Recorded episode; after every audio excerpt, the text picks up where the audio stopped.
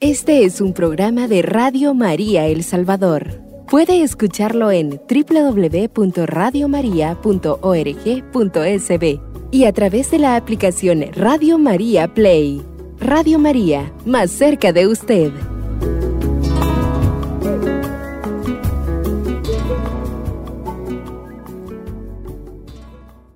Hermanos y hermanas, bienvenidos, buenas tardes a una emisión más de su programa Salve Gran Señora, en donde hacemos una reflexión de la figura, de el rol de la Santísima Virgen María en nuestra vida, en nuestro proceso de salvación, en la historia de la salvación, pero desde una mirada franciscana.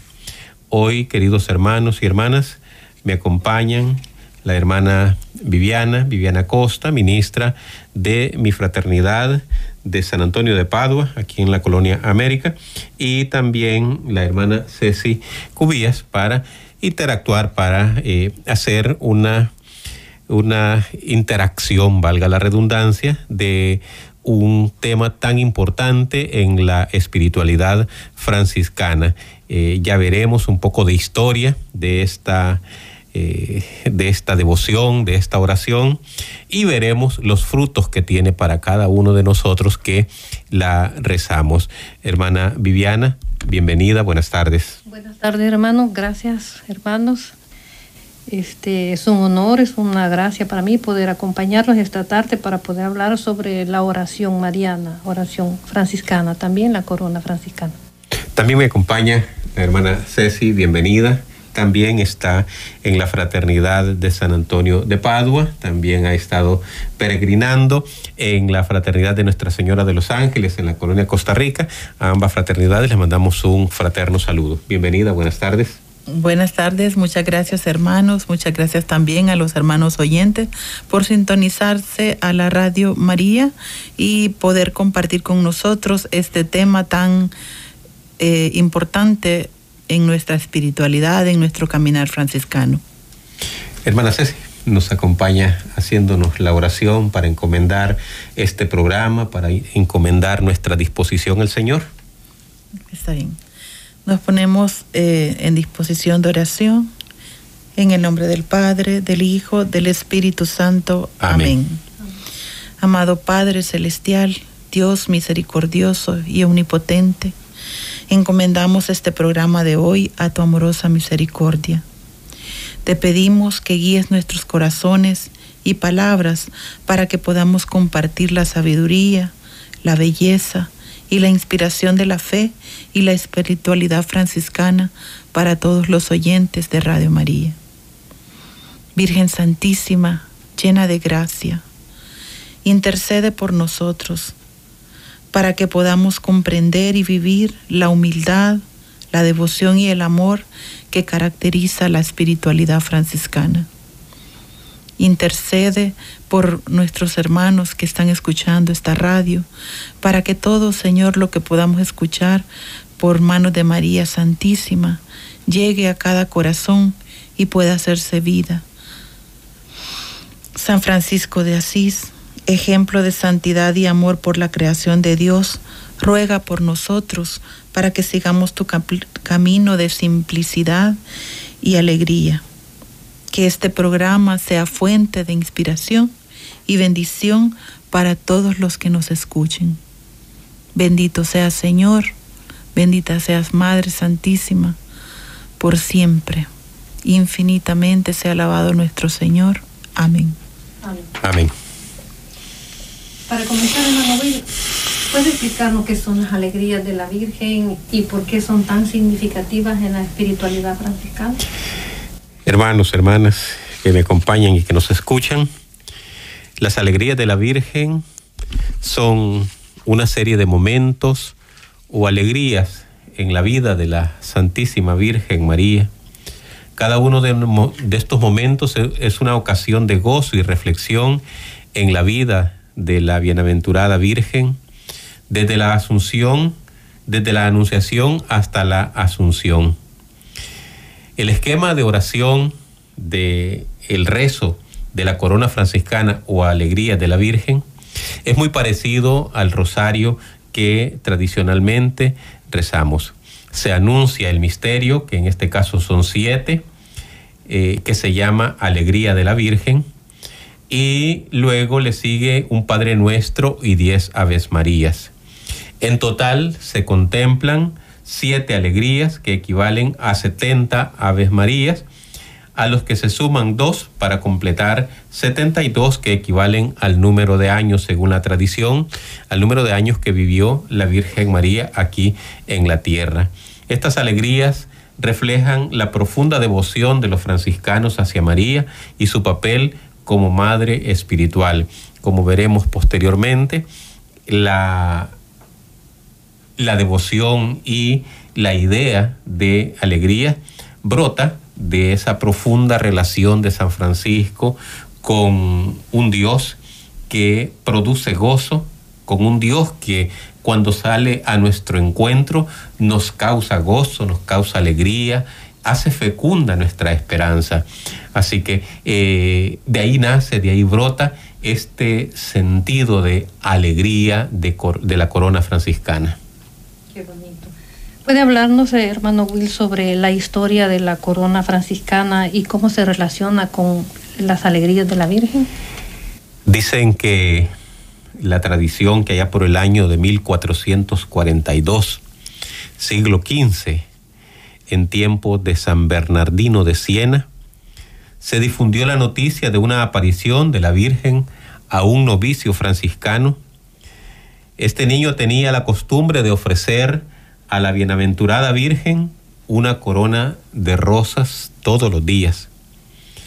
Cuando ingresó a la orden, a la orden de los franciscanos menores, de los frailes menores, su mayor inquietud, su mayor dolor fue el no poder seguir ofreciendo este ramo de flores a la Virgen, hacerle esta ofrenda todos los días porque eran flores que él cortaba en el campo, hacía el, arreglo y se lo ofrecía. Su angustia llega a tal punto que tiene el deseo de abandonar la orden. Pero la Virgen se le aparece para consolarlo y le dice que puede hacerle otro tipo de ofrenda, que le puede hacer otro ofrecimiento todos los días y que para ella sería muy agradable. Y le sugiere recitar cada día siete décadas de Aves Marías intercaladas por la meditación de siete misterios de gozo que ella vive a lo largo de su presencia, de su existencia en la tierra.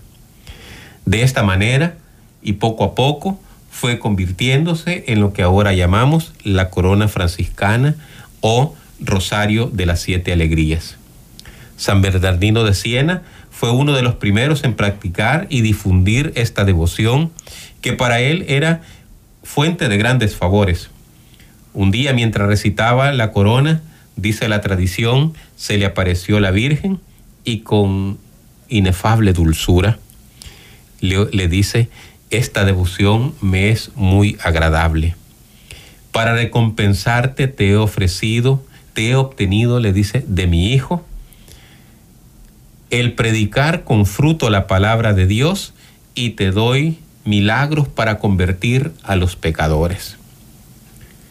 Si perseveras en esta santa práctica, le dice, te prometo hacer partícipe a tu alma de mi felicidad en el paraíso.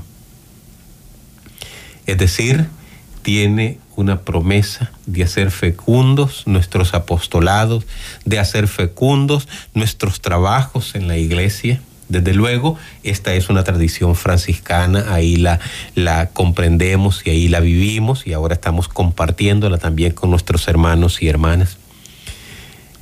La Virgen entonces le ofrece a San Bernardino regalos, fruto de esta devoción sin duda, todo esto, estos ofrecimientos de la Virgen, como nos enseña el numeral 60 del Lumen Gentium, brotan de la misericordia de Dios. De ahí lo saca, dice Lumen Gentium, de ahí saca la Virgen estas gracias para repartirlas entre todos los hombres y mujeres que ah, tenemos estas, estas prácticas. Qué bonito, hermano, como la Virgen va acompañando cada una de las vocaciones, diferentes vocaciones que el Señor suscita, que el Señor suscita entre, entre, los, entre sus fieles. Es interesante escuchar esto. E, efectivamente, es maravilloso, es grande como el Señor va abriendo los caminos, como el Señor va completando entre nosotros esas maneras de vivir toda esa revelación que quedó terminada con la Sagrada Escritura, pero que tenemos que descubrir cómo vivirla, tenemos que eh, eh, descubrir cómo experimentarla, cómo caminar iluminados por esa gracia que el Señor nos ha querido regalar en la Sagrada Escritura. De ahí es que eh, no podemos quitar ni podemos poner ninguna coma, ningún espacio, ningún punto a la revelación que ya tiene eh, contenida la Sagrada Escritura. Ahorita vamos descubriendo ciertamente, como nos enseña la Iglesia, la manera de vivir, la manera de caminar a la luz de esa palabra en todos los espacios y en todos los lugares donde nosotros eh, vivimos, donde caminamos, donde nos toca eh, florecer. Yo recuerdo hace algunos años, muchos años ya, en un retiro, eh, estaba en un retiro de los hermanos de los cursillos de cristiandad y una de las frases que se me quedó así grabada es cuando nos decían, florece donde Dios te ha plantado. Ese es descubrir eso de la mano de todas estas prácticas de devociones y oraciones que la iglesia ha venido descubriendo a lo largo del tiempo, es maravilloso, hermana Viviana. Qué bonito conocer todo esto, hermano. Es bien importante que nosotros, nuestros hermanos oyentes también tengan un conocimiento de la corona franciscana. En el siguiente segmento continuaremos hablando de esta oración. Hacemos una pausa, hermanos, y regresamos en un minuto.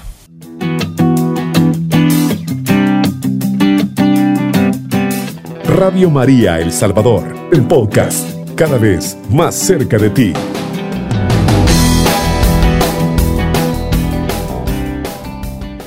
Volvemos hermanos en el en el segmento anterior estábamos viendo cómo, en qué consistía la corona franciscana y veíamos algo de, historia. Hermano Will, ¿podríamos decir que San Francisco rezó la corona franciscana? San Francisco vive en el siglo XIII y según la historia la corona franciscana comienza a difundirse, como lo mencionábamos anteriormente, en el siglo XIV-XV. Y aquí podemos confirmar dos cosas. Uno, que la corona franciscana, las alegrías de la Virgen, recoge el espíritu de alegría y de esperanza de San Francisco. Y dos, que la corona franciscana es fruto de la contemplación, de la devoción y la confianza de los hijos espirituales de San Francisco. Poco a poco, a lo largo de los años, eh, la espiritualidad franciscana ha venido profundizando aquello que el Señor le revela a San Francisco, el deseo del Señor cuando le dice, Francisco, ¿no ves que la iglesia, eh, que mi casa se eh, está cayendo? Ve y reconstrúyela. Eh, Francisco mismo no, al principio no alcanzaba a dimensionar la tarea que se le encomendaba. y empieza él a reconstruir iglesias, eh, templos materiales, Pero poco a poco se da cuenta de que el Señor le está pidiendo más de eso, o más que eso. El Señor le está pidiendo que reconstruya la iglesia, que reconstruya su casa, la casa de Dios, desde los corazones, desde la conversión, desde la santidad. Mm. Pero ese fue un proceso de descubrimiento de Francisco y los hijos espirituales de San Francisco también vamos descubriendo y actualizando aquello que el Señor le pide en el siglo XIII, la Edad Media, San Francisco, poco a poco nosotros lo vamos también eh, descubriendo eh, con el tiempo, con las realidades, de la manera que nos va hablando el Señor eh, a través del, de los acontecimientos, del mundo, de, de, todo lo que está sucediendo, nosotros vamos descubriendo qué es lo que el Señor nos va pidiendo. Entonces, eh, para descubrir eso, nosotros necesitamos tener una mirada contemplativa. Descubrir que el mundo es un lugar teológico, es decir, es un lugar donde Dios nos habla. Es un lugar donde Dios nos va revelando su voluntad, donde el Señor nos va diciendo, este es tu camino, esto es lo que yo espero, esto es lo que yo deseo. Si bien es cierto, eh, el hacer la manera de obrar, la manera de construir el reino de Dios eh, en, en, la Edad Media, en el año de 1500, con el año eh, 2023, son diferentes las maneras. Los principios son los mismos, porque los principios los rescatamos del Evangelio, los rescatamos del magisterio de la iglesia, de la sagrada tradición.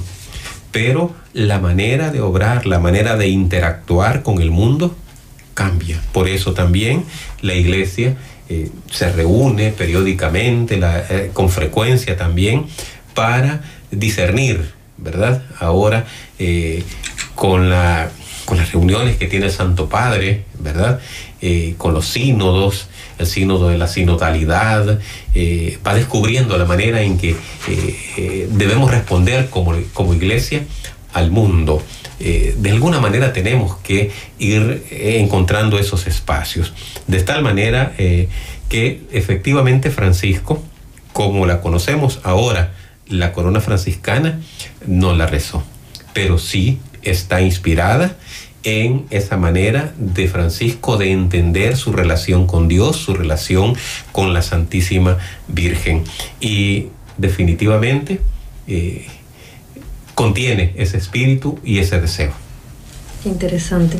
Pero podemos decir entonces, hermano Will, que esta oración franciscana, esta corona, tiene bastantes años ya. Tiene cerca de 500 años. 500. Cinco siglos de derramar abundancia a la Virgen, abundancia de bendiciones la Virgen, a todos y todas que eh, rezamos esta, esta oración. En un mundo de constante cambio, estas tradiciones ofrecen un ancla espiritual para nosotros, una oportunidad de reflexionar sobre la belleza y la importancia de la maternidad espiritual de la Virgen y de los dones espirituales.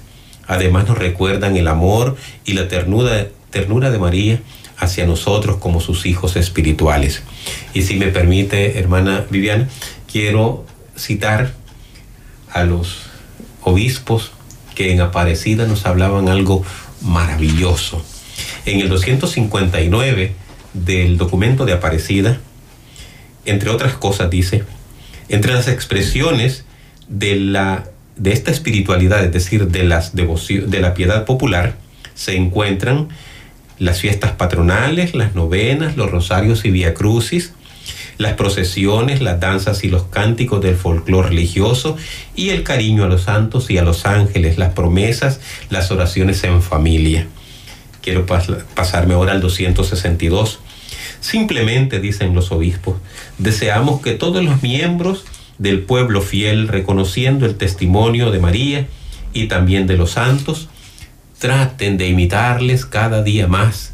Así procurarán un contacto más directo con la Biblia y una mayor participación en los sacramentos. Llegarán a disfrutar de la celebración dominical de la Eucaristía y vivirán mejor todavía el servicio del amor solidario. Por este camino se podrá aprovechar todavía más el rico potencial de santidad y de justicia social que encierra la mística popular. Hermanos, hermanas, este texto es maravilloso porque nos ofrece los frutos que debemos obtener o que el Señor nos quiere regalar de la práctica de la piedad popular y de las devociones. El amor que le tengo a la Virgen, el amor que le tengo a los santos, el amor que le tengo a una determinada devoción, debe producir, me dicen los obispos en Aparecida, cuatro cosas. La primera, contacto más directo con la Biblia.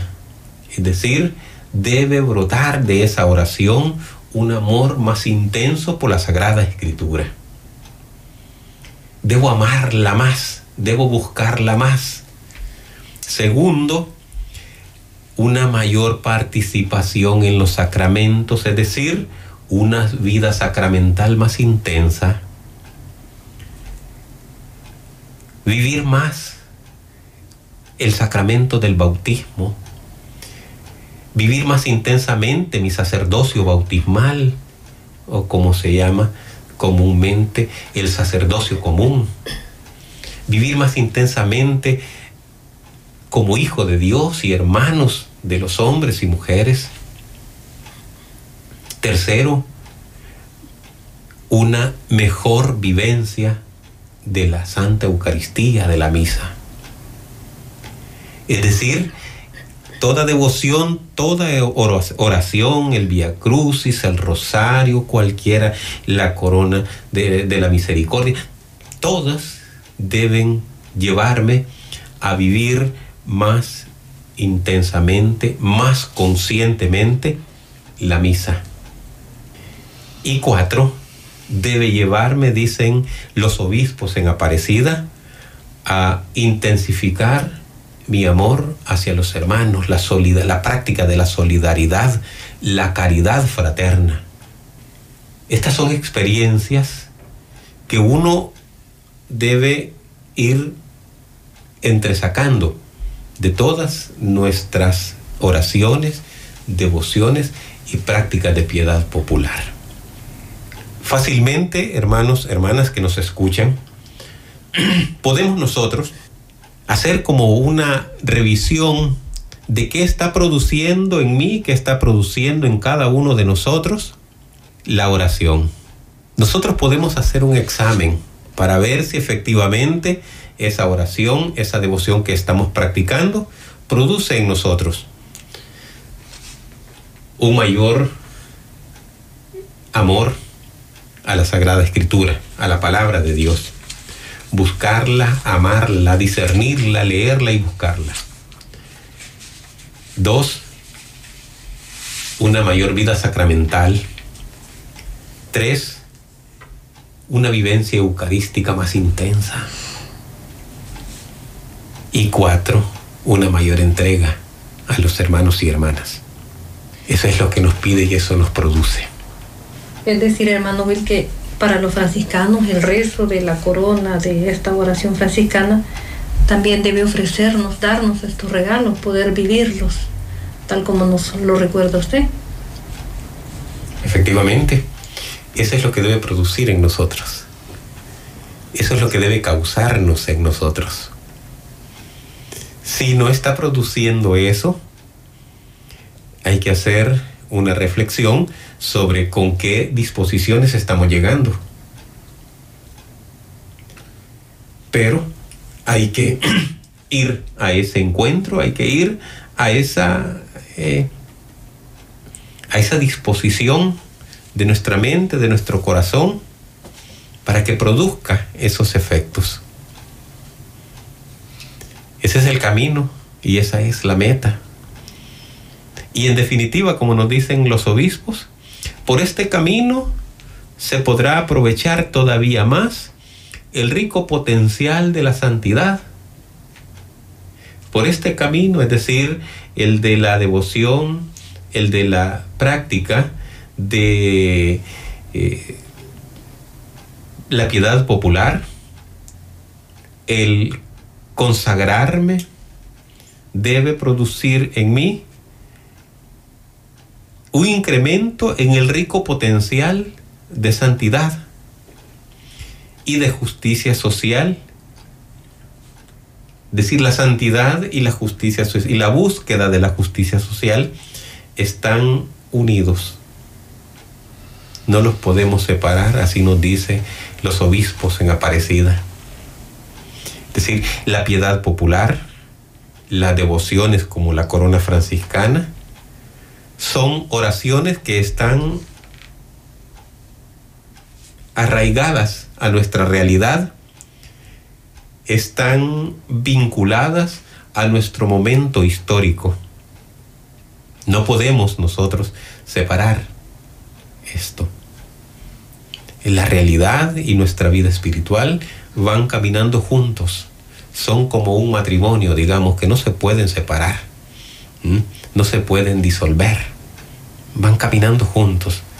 Mi vida espiritual y mi eh, eh, mirada por la realidad, mi preocupación por la realidad, van caminando juntos.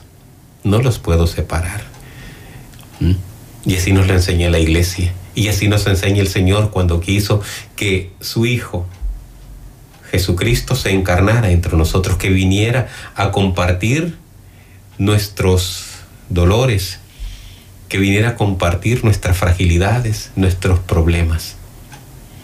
Por eso dicen que el cristianismo es una religión encarnada, es decir, es una religión que camina en medio de la historia, en medio de nuestros problemas. La iglesia es una iglesia que peregrina en medio de todos los vaivenes que tiene. Y cada devoción, cada oración, cada práctica tiene la intención precisamente de traer a Dios a esta realidad, iluminar desde esa oración esta realidad que estamos viviendo y estamos compartiendo. Y eso hace también la corona franciscana, eso hace el rosario, eso hace el Vía Crucis. Qué interesante, hermano Will, conocer todo esto. Este, hermanos, nos quedaremos en este momento haciendo una pausa. Haremos un corte y regresamos.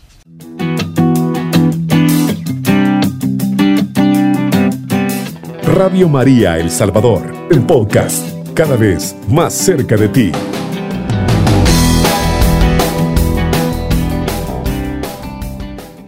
Hermanos y hermanas, volvemos. Quisiera en este tercer bloque resumir un poco lo que el hermano ha compartido con nosotros, en primer lugar comentando que la corona franciscana es conocida también como la corona de las alegrías de la Santísima Virgen María. Es una especie de rosario franciscano y nos habla de la vida de nuestro Señor Jesucristo. También comentar que esta devoción ha surgido del espíritu de alegría y de contemplación de la espiritualidad del, de la espiritualidad del franciscano. Y como todas las devociones, la corona franciscana también debe permitirnos tener una mayor entrega a Dios y una mayor santidad.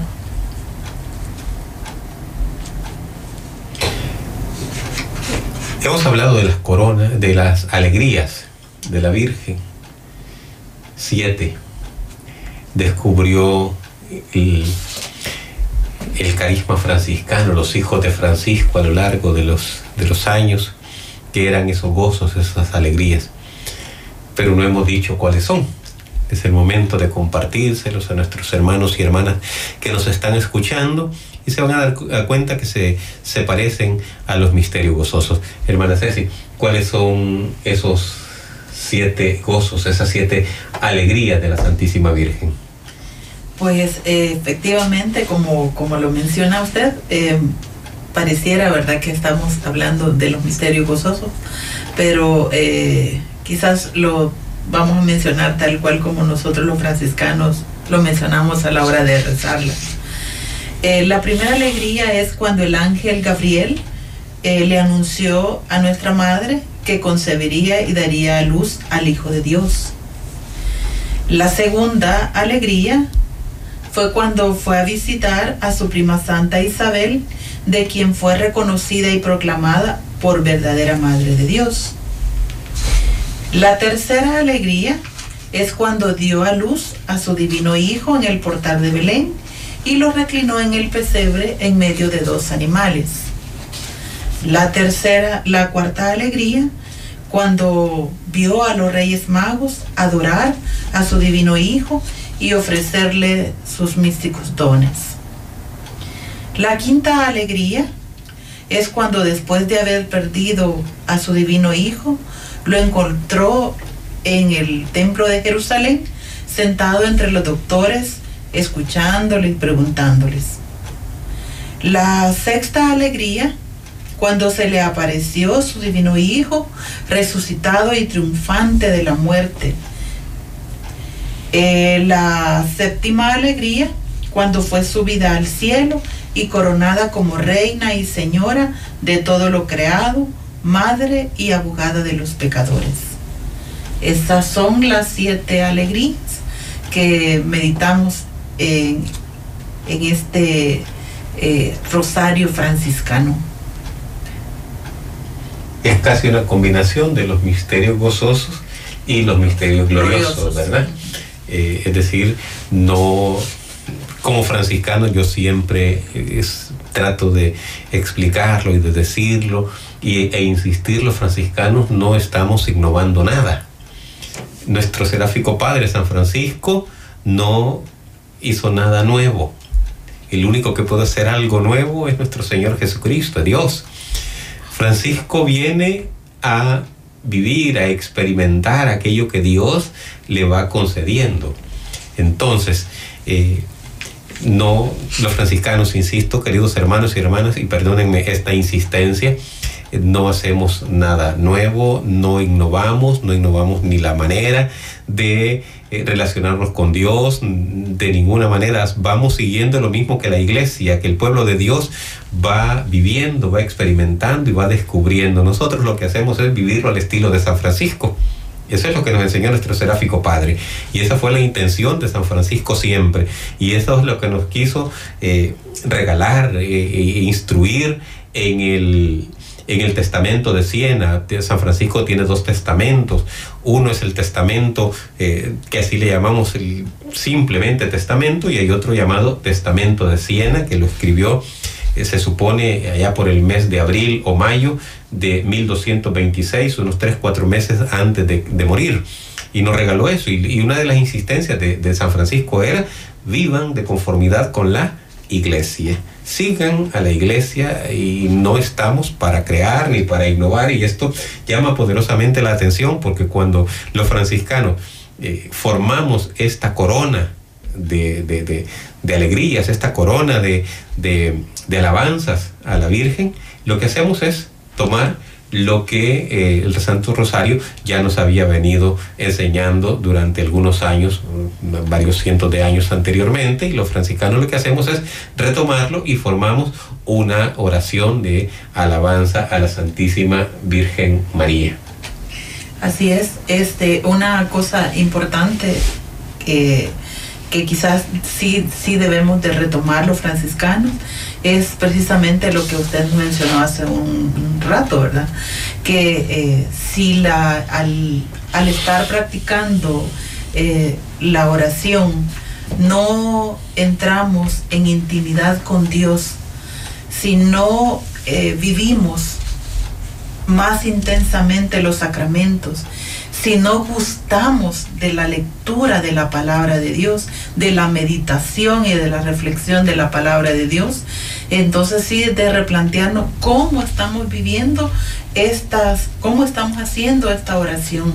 Que muchos, muchos dicen, ¿verdad?, que la oración es repetitiva. Sí, pero es que depende con el espíritu con el que estamos llegando a hacer nuestra oración, con la preparación en la que llegamos a hacer nuestra oración las disposiciones del corazón, de la mente, del alma, del espíritu, ¿verdad? Con que llegamos al momento de la oración. Qué interesante, gracias.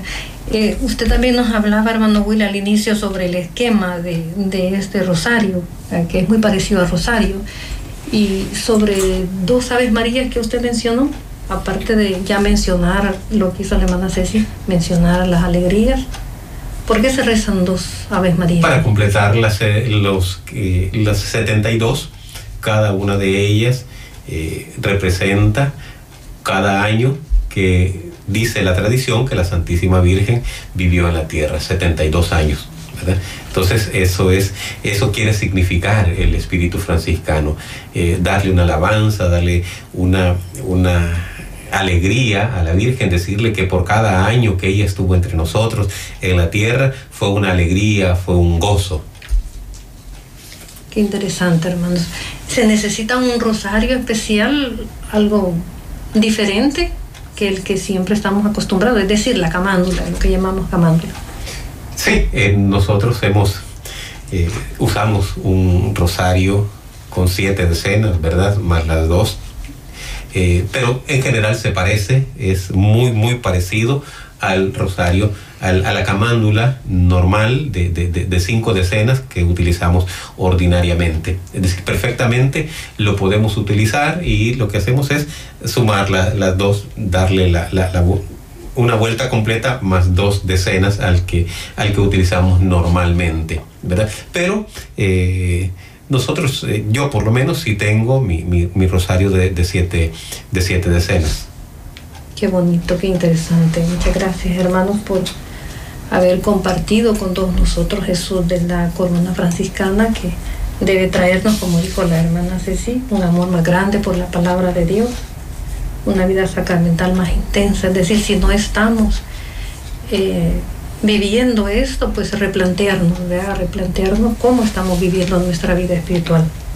Pedir la gracia, yo siempre digo, pedir la gracia.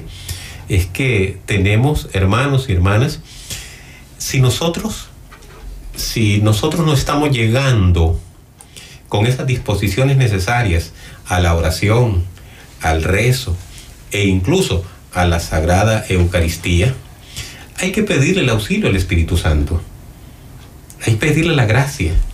Hay que decirle, Señor, estoy eh, viviendo de manera muy fría mi oración, estoy viviendo muy fría mi experiencia de Dios. Eh, me está aburriendo, hay que decírselo, y el Señor viene en nuestro auxilio. Para eso están, por ejemplo, los siete dones del Espíritu Santo. Cada uno de ellos tiene una función en nuestra vida, y es la función de santificarnos. Y, por ejemplo, eh, la iglesia nos enseña que cuando mi oración o mis actos de piedad, o mis devociones están frías, yo debo pedir el auxilio al Espíritu Santo y Él viene en mi ayuda a través del don de piedad. el don de piedad es esa gracia que el Señor me regala para disponer todo mi ser para gozar, para vivir según su deseo cada una de las oraciones, cada uno de los momentos de, eh, encuentro que tengo. es decir, eh, tengo, tenemos, cada uno de nosotros, los bautizados, tenemos esas gracias especiales. Suele de saber pedirles, yo siempre les digo a los hermanos y hermanas, tenemos esa caja de herramientas espirituales. Hay que abrirla, hay que destaparla. Pero los siete dones los tenemos. Esas gracias los tenemos. Eh, y, puedo acudir y pedirle al Espíritu Santo que me auxilie a través de tal o cual don según sea la situación. Señor, eh, estoy eh, en una situación de tomar una decisión importante en mi vida. Ayúdame, auxiliame, iluminame. Y a uno puede decirle, ilumíname a través del don de la sabiduría que es esa gracia que dispone mi vida y mi corazón para tomar las decisiones adecuadas, para discernir, para entender qué es lo que el Señor quiere. Entonces, eh, la gracia las tenemos. Los, eh, los regalos los tenemos. La caja de herramientas espiritual que nos sirve para nuestra santificación, la tenemos. ¿Qué nos hace falta? Abrirla y sacar la llave que necesitamos. Necesitamos sacar ese instrumento que necesitamos para continuar un proceso de, de conversión cada vez más intenso, cada vez más fecundo, cada vez más capaz de irradiarse y más capaz de contagiarse a todos aquellos hermanos y hermanas que nos, eh, con quienes interactuamos, que, eh, que nos encontramos, a quienes vemos, con quienes platicamos. Es decir, hay que acudir siempre a la cajita de herramientas espirituales que tenemos y pedir ese auxilio, porque la tenemos. Todos hemos recibido los dones del Espíritu Santo que nos sirven precisamente para esto, para que nuestra vida espiritual no se enfríe, para que nuestra vida espiritual no se, eh, se reseque, sino que se mantenga siempre viva, que se mantenga siempre enraizada en nuestra realidad, porque corremos ese riesgo. Y ese es uno de los riesgos que nos advierten los obispos en Aparecida, que las devociones o las prácticas no nos alejen de nuestra realidad, sino que nos mantengan siempre atentos y atentas a lo que está sucediendo a nuestro alrededor. Cada práctica, cada oración es una manera que Dios tiene de influir en la realidad. En primer lugar, mi realidad personal. En segundo lugar, mi realidad familiar. Mis hijos, mis hijas, mis padres, mi esposo, mi esposa. Y así poco a poco, esto se va ampliando a nuestra realidad de nuestras pequeñas comunidades, nuestras fraternidades, nuestros grupos de oración, en nuestras asambleas eclesiales, parroquiales, a nuestra parroquia, a la sociedad. Es esa manera que Dios tiene de iluminar el caminar del pueblo. Por eso, con uno que esté dispuesto a escuchar al Señor, habrá luz. Con uno que esté dispuesto a elevar su espíritu, a elevar su alma hasta el misterio de Dios, hasta aquel misterio de luz donde Él habita, atraeremos luz, atraeremos gracia, atraeremos bendiciones para nuestros hermanos y hermanas. Y ahí también están las devociones. Ahí también están todas estas prácticas de piedad popular que van influyendo y van iluminando el caminar de nuestro mundo, van eh, conduciendo. ¿ah? El Señor va conduciendo a través de todo esto el caminar de, de nuestra sociedad, de creyentes y no creyentes. Porque eso es lo maravilloso. El Señor va conduciendo a través de los que creen a los que no creen. Y eso es lo maravilloso. Qué bonito e interesante este tema, hermano Bill. Quería preguntarle también, ¿en el rezo de esta corona también pueden ganarse indulgencias? Igual que en el... Que desde luego, eh, debemos reconocer que esta es una devoción propia de los franciscanos. Eh, entonces, eh, las, las gracias son las que el Señor le, nos va ofreciendo a nosotros, ¿verdad? Aquí eh, tratamos de compartir con los hermanos y hermanas y los regalos que el Señor nos va dando y cómo nosotros los franciscanos vamos tratando de iluminar el caminar de el espacio donde nos toca vivir, ¿verdad? Porque como nos dice a nosotros la regla, nuestra función es hacer presente en la iglesia y en el mundo el carisma del seráfico Padre San Francisco de Asís. Gracias hermano Will, hermano Ceci, por esa por acompañarnos esta tarde nosotros y nuestros hermanos que nos, nos sintonizan y por haber pues escuchado sobre las alegrías de la Virgen, la corona franciscana franciscana. Ha sido un placer poder aprender sobre esta importante tradición mariana en la espiritualidad franciscana. Hermana Ceci, gracias. Eh, también gracias a ustedes por, por, por, invitarme a estar aquí con los hermanos y gracias a todos los hermanos que se han conectado con Radio María. Es una bendición compartir con ustedes. Muchísimas gracias por estar aquí, gracias al Señor que nos ha permitido este encuentro. Queridos hermanos y hermanas, llegamos al final del programa de hoy. Vamos a despedirnos con una oración que San Francisco compuso para la Santísima Virgen. Santa Virgen María, no ha nacido en el mundo ninguna semejante a ti entre las mujeres, hija y esclava del Altísimo y Sumo Rey, el Padre Celestial, Madre de nuestro Santísimo Señor Jesucristo, esposa del Espíritu Santo, ruega por nosotros ante tu Santísimo Hijo amado, Señor y Maestro, Él que vive y reina por los siglos de los siglos. Amén. En el nombre del Padre y del Hijo y del Espíritu Santo. Amén. Este es un programa de Radio María El Salvador. Puede escucharlo en www.radiomaria.org.sb y a través de la aplicación Radio María Play. Radio María, más cerca de usted.